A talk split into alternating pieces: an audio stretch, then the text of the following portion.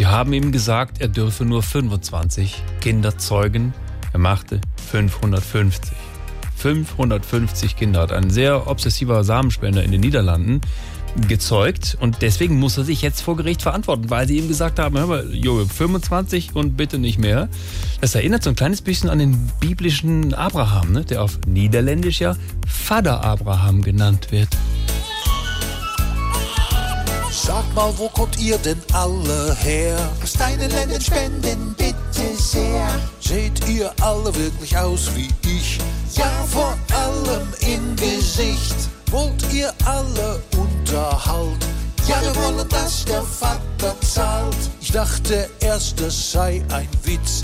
Nee, du hast zu viel deine Samenspende verkauft. La, la, la,